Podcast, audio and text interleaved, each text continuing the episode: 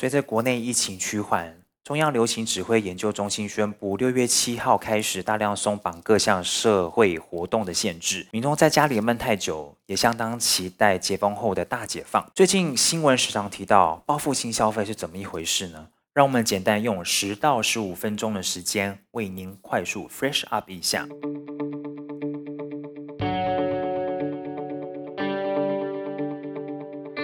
商研院表示，二零一九年冠状病毒疾病，它的疫情改变了全球的样貌，各国陆续出现封城、交通管制、社交活动限制等等情况。当民众减少出门，消费自然而然会降入冰点。一旦呢，政府解除了管制，民众基于恢复日常生活，就会有一种庆祝的心理，势必会造就一波报复性的或反扑性的消费热潮。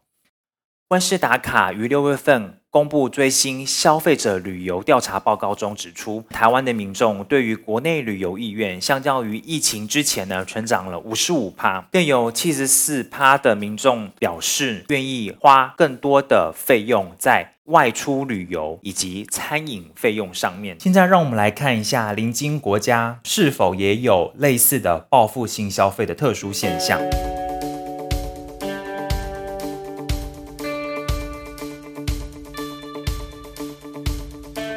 据韩国 Channel A 电视台报道，网络传奢侈品牌香奈儿于五月十四日开始将要涨幅十趴的价格。那为了搭上涨价前的末班车，韩国首尔呢，在五月十三日当天呢，有大批的民众蜂拥至高级百货公司进行香奈儿的抢购。当地报道指出呢，可能是由于新冠肺炎打乱了韩国民众要到海外旅游的计划，原来是要在国外免税店进行采购的旅者呢。现在转而在本土的百货公司消费，那再加上要涨价的消息传出来，才会出现大量的民众在高档的百货业外面排队的状况产生。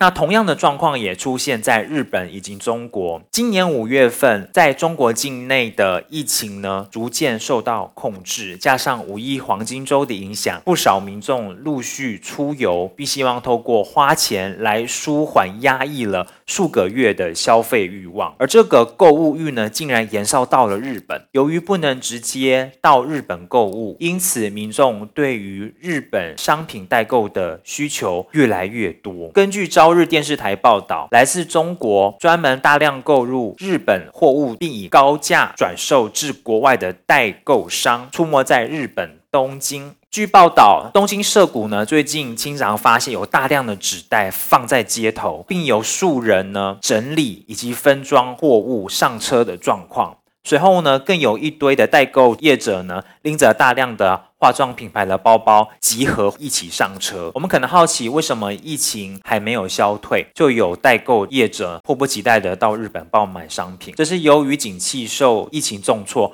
日本的商品呢，因为消费者自述现象而寄出减价优惠，因此促成许多代购商涌入至日本涉股，大量的购入便宜的商品至海外高价贩出的机会。而美国呢，于五月份的零售销售额呢，出现报复性的反弹，创下有史以来单月最高的涨幅。且远高于经济学家预估的八趴，主要是因为美国呢，它在逐步解封，那消费者也开始在街上购物。那据美国商务部十六日的统计呢，美国在五月份的零售额比上个月暴增了十七点七趴，高达呢四千八百六十亿美元，轻松击败两千零一年十月份六点七趴的记录。那这个数据呢，是连续三个月萎缩之后，到五月底才出现。反弹，这也代表说，这个疫情啊，在三月底四月初的时候呢，已经过了最严峻的时刻，慢慢的逐渐从谷底回升。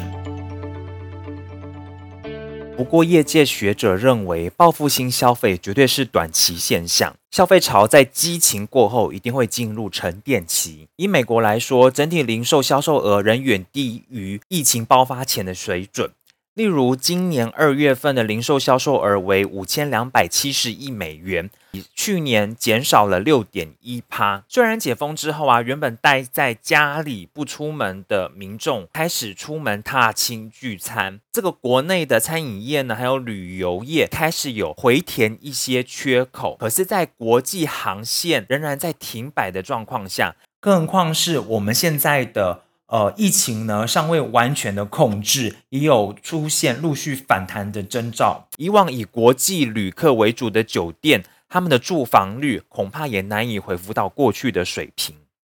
我们都知道说，疫情让消费跌至谷底哦，如今又刚刚解封不久，政府还寄出了振兴三倍券，当然会有消费加成的效果，但这属于短期的现象。经过一段时间。的调整沉淀将会回归于常态，甚至呢，我们一般的民众会想要增加储蓄以备不时之需。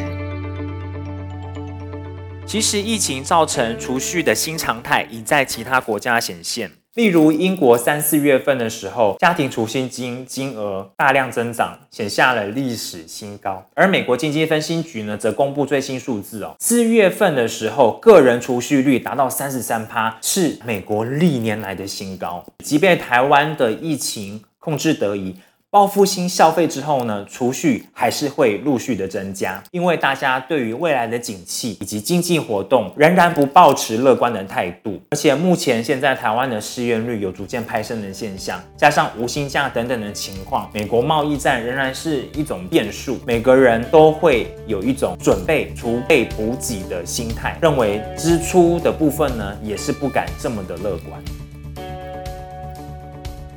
OK，那这上半年呢，我们的服务业由于疫情的影响，他们缺乏现金流的关系，那有许多老字号的店面呢，餐厅也宣布关闭歇业哦。这个状况呢，单靠国内的消费是没有办法把经济拉回来的。我们目前呢，虽然陆续的解封，消费潮以及国旅上面呢，虽然有一点点的填补缺口，可是，在国际航线尚未明朗之前。外国观光客没有办法进入台湾，加上全球的需求减少，我们目前台湾的经济依然还是面临很大的挑战。那未来不只是会增加储蓄，我们可以预见的是，我们的奢侈品、豪车、豪房等等的需求也会随之降温哦。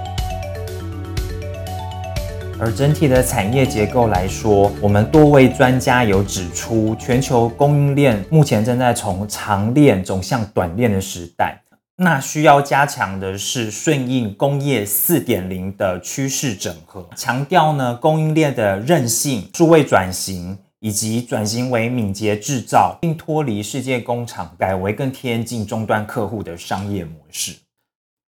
我们今天呢提供五个。商业趋势的延伸关键字，第一个是日本消费者的自述现象，第二个是韩国报复性消费，再来是中国报复性的代购潮，以及我们最近最夯的振兴三倍券，还有全球性的新储蓄常态。这五个延伸关键字呢，可以提供给大家做延伸思考，也许会对于未来的趋势构面呢有不同的看法哦。以上是我们的行销快来报复性消费的样貌。